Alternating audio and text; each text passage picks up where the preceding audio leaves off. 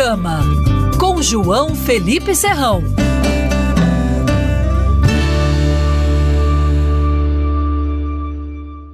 E embalado pela Conferência do Clima que ocorre nesta semana, a COP26, onde o futuro do planeta é discutido, a gente vai falar sobre preservação. É um tema que também foi abordado por diferentes artistas em suas obras e agora a gente vai ouvir algumas músicas que falam sobre cuidar e preservar o planeta. Então, vem com a gente.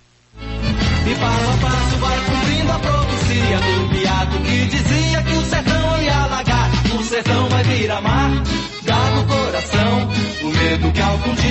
também vire sertão, vai virar mar.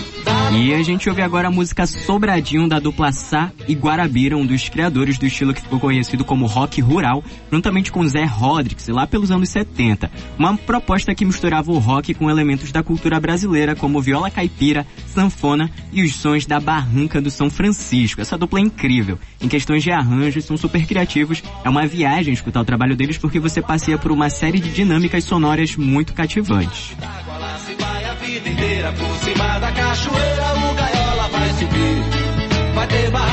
E essa música Sobradinho foi lançada em 1977 com o objetivo de protestar contra a construção da hidrelétrica de Sobradinho no interior da Bahia. Tem esse trecho da música muito interessante que ele fala: "E o sertão vai virar mar, dá no coração, o medo que algum dia o mar também vire sertão". E porque eu trouxe essa música, os nossos vizinhos aqui do Pará tiveram uma experiência muito parecida com a usina de Belo Monte e todo o impacto ambiental que essa construção trouxe que afetou negativamente a vida dos ribeirinhos.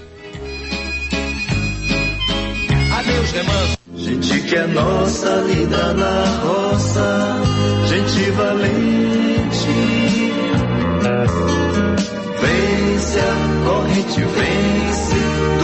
A Isis Cabocla já é figurinha carimbada aqui na coluna, né? Quase toda semana tem alguma referência, tem alguma música deles, deles aqui. Nós vamos falar sim de Raízes Caboclas, essa banda que já foi tão mencionada aqui e não podia faltar dessa vez. O título dessa canção a gente pode encarar como uma máxima: Amazônia é Brasil. E o Raízes conseguiu resumir em um título a chave para o entendimento do que sustenta a nossa vida. Que país a gente quer pra gente? Não dá para falar em futuro sem falar da Amazônia e, consequentemente, falar do povo daqui.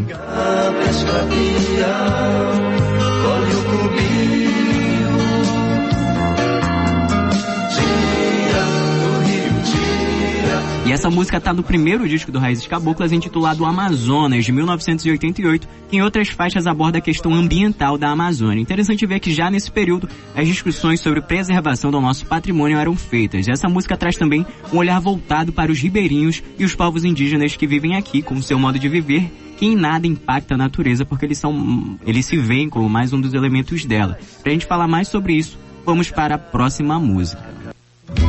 Um índio descerá de uma estrela colorida, brilhante. De uma estrela que virá numa velocidade estonteante.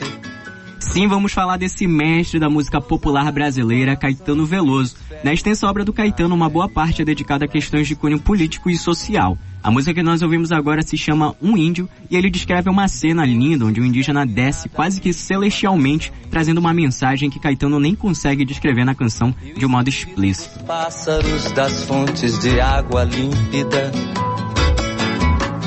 mais avançado. Os povos indígenas são o maior exemplo de preservação da natureza. Hoje, no Brasil, as áreas mais preservadas são de territórios dos povos originários, justamente porque a filosofia indígena não concebe um homem como a parte da natureza, ele é a natureza. O rio que ele rema corre nele, como diria um poema epistêmico indígena de Cauã Uirapaié. Então, destruir a natureza é basicamente destruir a si próprio. Na segunda-feira passada, a indígena de Rondônia, Tchai Suruí, ganhou destaque na COP26 com seu discurso lembrando que as mudanças na política ambiental são para hoje, não para 2030 e 2050, é para agora. Um índio preservado em pleno corpo físico. E tem um momento lindo da canção, já no finalzinho, que o Caetano fala, né? Aquilo que nesse momento se revelará aos povos surpreenderá a todos não por ser exótico, mas pelo fato de poder ter sempre estado oculto quando terá sido óbvio.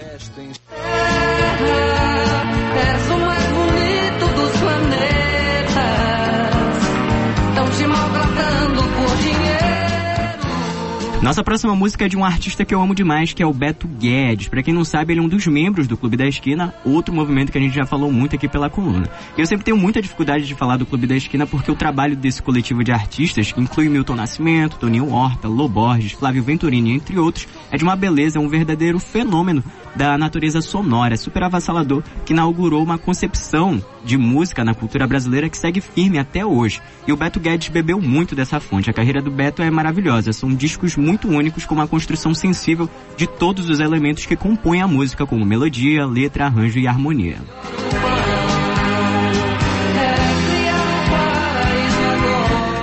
Essa canção, Sal da Terra, é como se fosse um estatuto da preservação, do cuidado com o nosso planeta e com o próximo.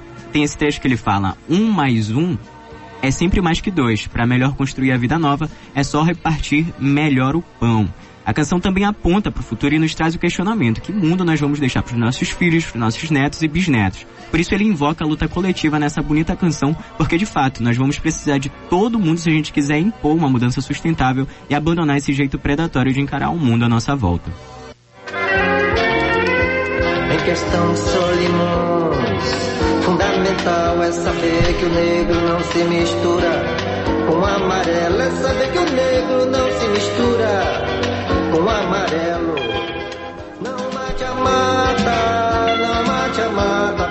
E começamos com o pé lá no Nordeste vamos finalizar aqui no Norte, porque o nosso próximo artista é o mestre Adelson Santos, cantor, compositor e maestro daqui de Manaus. O Adelson está na vanguarda da música de protesto contra a destruição da Amazônia. Em 1975, o artista compôs essa música que ouvimos agora. O nome dela é Argumento mas ficou mais conhecida como Não Mate a Mata, que é o clamor feito no refrão e foi gravada em 1980 no primeiro LP do Adelson.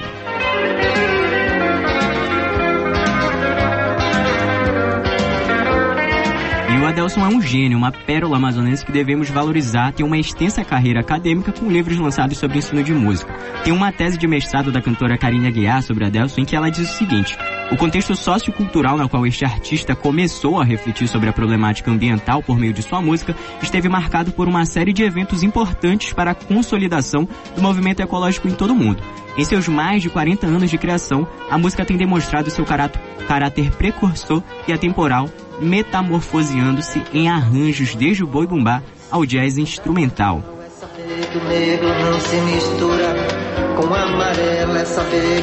E essa é a contribuição da Adelson para nossa cultura, para a luta ecológica e para a gente repensar o nosso modo de lidar com a natureza.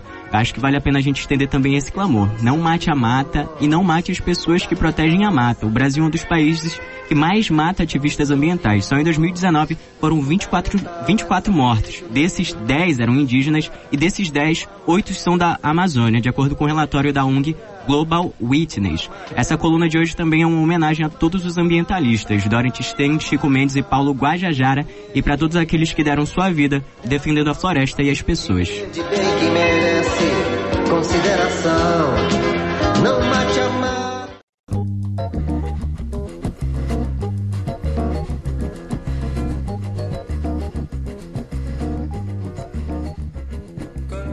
Então esse foi o episódio de hoje, espero que você tenha gostado. Se gostou, compartilha com os amigos, familiares, conhecidos, com todo mundo. Fique atento nas redes sociais da Band News Difusora para não perder as novidades. Até a próxima, esse foi o Culturama.